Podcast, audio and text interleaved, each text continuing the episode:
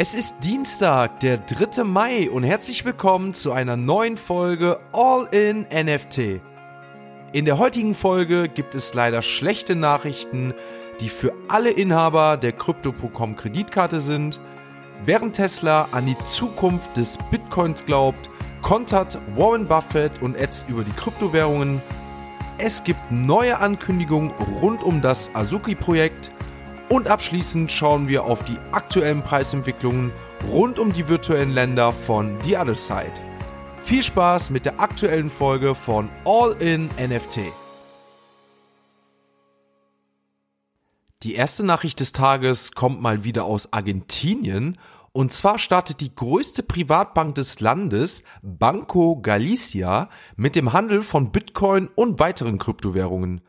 Argentinien hat in den letzten Tagen und Wochen immer wieder für Schlagzeilen rund um die Regulierung von Kryptowährungen gesorgt. Nicht zuletzt wurde ja bekannt gegeben, dass die Bürger ihre Steuern mittels Kryptowährungen zahlen können. Eine nicht so gute Nachricht betrifft alle Inhaber der Crypto.com Kreditkarte. Wer die letzte Sonderfolge am vergangenen Samstag verpasst hat, sollte sich diese noch einmal anhören. Dort hatte ich mit meinem Gast, dem YouTuber Kryptorentner, ausführlich über Crypto.com gesprochen und auch die Vorteile der dort erhältlichen Kreditkarte vorgestellt. Doch nun wurde bekannt, dass Crypto.com ihr Angebot ändern wird. Die gratis zu erhaltene Midnight Blue Kreditkarte wird von aktuell 1% Cashback auf 0% herabgesetzt. Meiner Meinung nach ist diese Karte somit wertlos geworden, die Ruby-Karte, also die 350 Euro Staking-Version, wird von aktuell 2% auf 0,5% herabgesetzt. Die beiden Karten mit einem geforderten Staking-Volumen von 3500 Euro werden von 3% Cashback auf 1,5% abgestuft und selbst die Obsidian-Kreditkarte, bei der immerhin 350.000 Euro für ein halbes Jahr hinterlegt werden müssen, verringert ihren Prozentsatz von bisher 8% auf insgesamt 5%. Es gibt noch weitere Ankündigungen und Neuerungen rund um Crypto.com. Wie gesagt, hört euch gerne nochmal die Folge von Samstag an und schaut im Anschluss bei unserem dortigen Gast vorbei. Falls es euch interessiert, erfahrt ihr dort noch die weiteren Infos rund um die Umstrukturierung von Crypto.com. Laut ARK Invest hat der Anteil an digitalen Geldbörsen die Zahl der Anlegerkonten bei JP Morgan übertroffen. Das ARK Investment Management ist eine US-amerikanische Investmentgesellschaft. Diese wurde 2014 von Casey Wood gegründet. Casey Wood sorgte in den letzten Jahren für große Aufmerksamkeit und konnte ihren Weg in der durchaus männerdomierten Investmentwelt gehen. Dazu wird ihr nachgesagt, dass sie die beste weibliche Investorin der Welt sei. Das Unternehmen verwaltet mehrere aktiv verwaltete Fonds im ETF-Format, unter anderem der weltberühmte ARK Innovation Fonds, welcher von der eben genannten Casey Wood geführt wird. Weitere Bitcoin-Nachrichten kommen aus dem Hause Tesla. So glaubt das Unternehmen an das Potenzial von Krypto sowohl als Investition als auch liquide Alternative zu Bargeld. Laut Casey Wagner hat Tesla die Tür für weitere Krypto-Investitionen offen gelassen, wie aus einer erst kürzlich bei der SEC eingereichte Mitteilung enthüllt wurde. SEC steht für Securities and Exchange Commission. Das ist die Aufsichtsbehörde für das Wertpapiergeschäft in den USA. Warren Buffett hingegen wetterte erneut gegen den Bitcoin und gab gestern an, dass die Welt ihm 25 Dollar pro Bitcoin anbieten könne und selbst zu diesem Kurs würde er das Ganze nicht annehmen, da er von der Innovation nicht überzeugt sei. Der Bitcoin zeigte zu gestern keine Veränderung und liegt weiterhin bei um die 37.000 Euro. Ethereum konnte zum Vortag um die 2% zulegen und stieg von 2.600 Euro auf insgesamt 2.700 Euro. Die größte Aufmerksamkeit erfuhr erneut der Apecoin, nachdem der Apecoin bereits nach dem Yuga Labs Land Sale am vergangenen Wochenende von 25 auf insgesamt 16 Euro fiel, konnten wir gestern einen erneuten Fall des Coins beobachten. Trotz der Nachricht, dass eines der weltweit größten Web3 Ökosysteme Polygon, welche immerhin 19.000 Download-App und Spiele beinhaltet, von nun an auch den Apecoin unterstützt, fiel der Kurs auf unter 14 Euro. Wie ich es in den letzten Wochen hier im Podcast und auf meinen Socials bereits zum Ausdruck brachte, dass der Apecoin nach dem Wochenende wieder fallen wird, sank der Kurs dementsprechend innerhalb weniger Tage um fast 50 Prozent.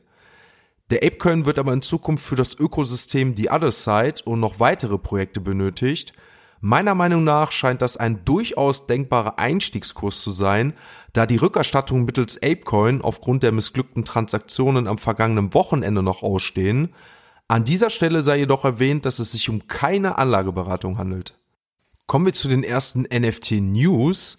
Nachdem es in den letzten Tagen und Wochen eher ruhig bei dem Azuki-Projekt zuging, wurde gestern eine geheimnisvolle Botschaft mit der Nachricht 5.5.22 verkündet. Wie und was an diesem Tag stattfinden wird, wurde noch nicht bekannt gegeben. Allerdings ist davon auszugehen, dass an diesem Tag das Geheimnis rund um die Azuki Beans gelüftet wird, da diese seit geraumer Zeit reifen und endlich geerntet werden sollten. Ich denke aber auch, das Ganze sollte schon längst vollzogen werden. Allerdings ist es auch ein guter Zug, den Hype um die Moonbirds und Yuga Labs erstmal auszusitzen, um jetzt vollen Fokus auf das eigene Projekt werfen zu können. Blickt mir gespannt auf Donnerstag, wo wir hoffentlich alles erfahren werden. Diesbezüglich ist der Floorpreis der Azukis innerhalb der letzten 24 Stunden von 24 ETH auf bereits 30 ETH gestiegen. Das ist ein Unterschied von 16.000 Euro. Die genannten Beans haben einen Floorpreis von 7 ETH erreicht. Gestern zu diesem Zeitpunkt lagen die Beans noch bei 5 ETH. Das ist immerhin ein Unterschied von 5600 Euro. Natürlich müssen wir wieder einen Blick auf die virtuellen Länder von The Other Side werfen.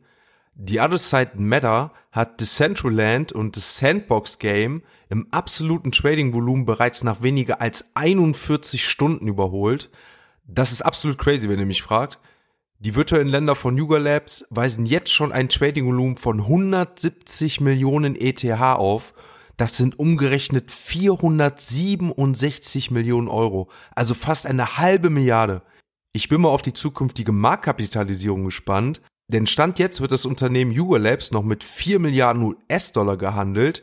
Die Central Land und Sandbox weisen ein All-Time-Handelsvolumen von 160 Millionen ETH und 150 Millionen ETH auf. Natürlich stellt das auch ein sehr hohes Trading-Volumen dar, womit beide im All-Time-High unter den Top 10 NFT-Projekten gerankt sind.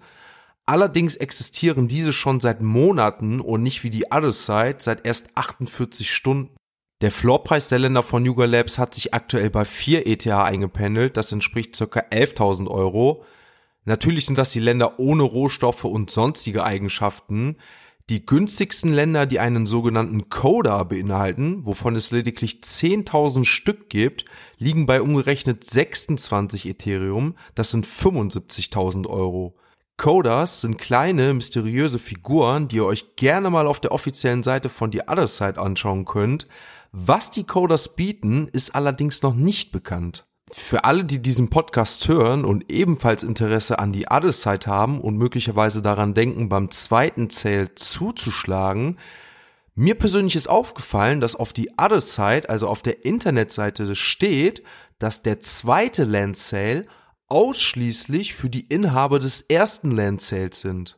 Damit ihr euch darüber nochmal informieren könnt, wie gesagt, falls ihr Interesse habt, werde ich euch das Ganze nochmal in den Show Notes verlinken. Meiner Meinung nach ist es Stand jetzt so, dass der zweite Sale ausschließlich für die Leute bestimmt ist, die bereits ein Land haben. Das heißt, ihr werdet, wenn ihr kein Land bis dato besitzt, nicht die Möglichkeit haben, an dem Sale teilzunehmen.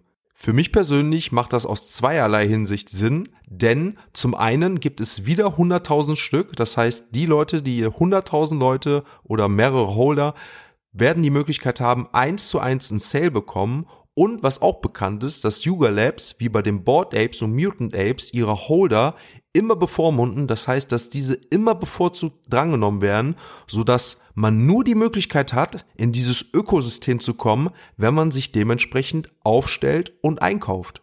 Letztendlich muss man ja sagen, dass das ja auch das einzigartige von Yuga Labs und dem Board Apes ist. Denn wie man jetzt auch bei dem Land Sale wieder sehen kann, herrscht dort eine gewisse Klassengesellschaft. Das heißt, die Länder mit dem Board Apes sind halt sehr nah am Clubhaus, sind unter sich und das wird in Zukunft auch weiterhin der Weg von Yuga Labs sein. Ich möchte damit jetzt keinen animieren, zwanghaft zu versuchen, ein Land zu kaufen, denn wir sprechen hier immer noch von mindestens 11, 12, 13.000 Euro und das ist wie gesagt keine Anlageberatung, aber solltet ihr ernsthaft in Erwägung ziehen, beim zweiten Sale oder irgendwann ein Land zu kaufen, informiert euch rechtzeitig, denn meine Auffassung ist, dass das Ganze noch nicht so publik ist, dass der zweite Sale lediglich für die Holder ist. Das ist meine Auffassung und die Preise werden dementsprechend, sollte das Ganze publik werden und nochmal zur Ansprache kommen, ordentlich steigen. In diesem Sinne hoffe ich mal wieder, dass euch die Folge gefallen hat. Lasst bitte eine Bewertung da, abonniert den Kanal, folgt mir auf den sozialen Netzwerken, sodass ihr keine Nachrichten mehr verpasst. Ich wünsche euch noch einen schönen Tag und wir hören uns morgen wieder, wenn es wieder heißt All in NFT.